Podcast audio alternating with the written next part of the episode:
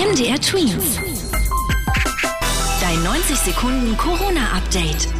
Ganz Spanien wird ab Sonntag als Risikogebiet eingestuft, auch Mallorca und die Kanaren.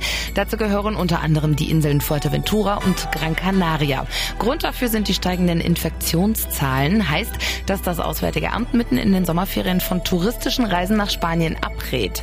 Folgen hat das für die Urlauber allerdings eigentlich gar keine. Mit einem negativen Test oder auch einer vollständigen Impfung entfällt nämlich die Quarantänepflicht. Wer nach Tschechien will, muss ab jetzt die neuen Einreisebestimmungen beachten. Grund dafür ist die schnelle Ausbreitung der Delta-Variante dort. Eine Einreise nach Tschechien geht nur mit negativen PCR- oder Antigentest. Außerdem muss man seine Einreise über ein Online-Formular anmelden.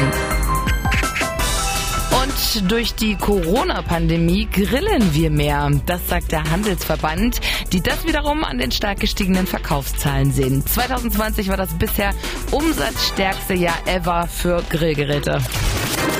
MDR Twins. Dein 90 Sekunden Corona-Update.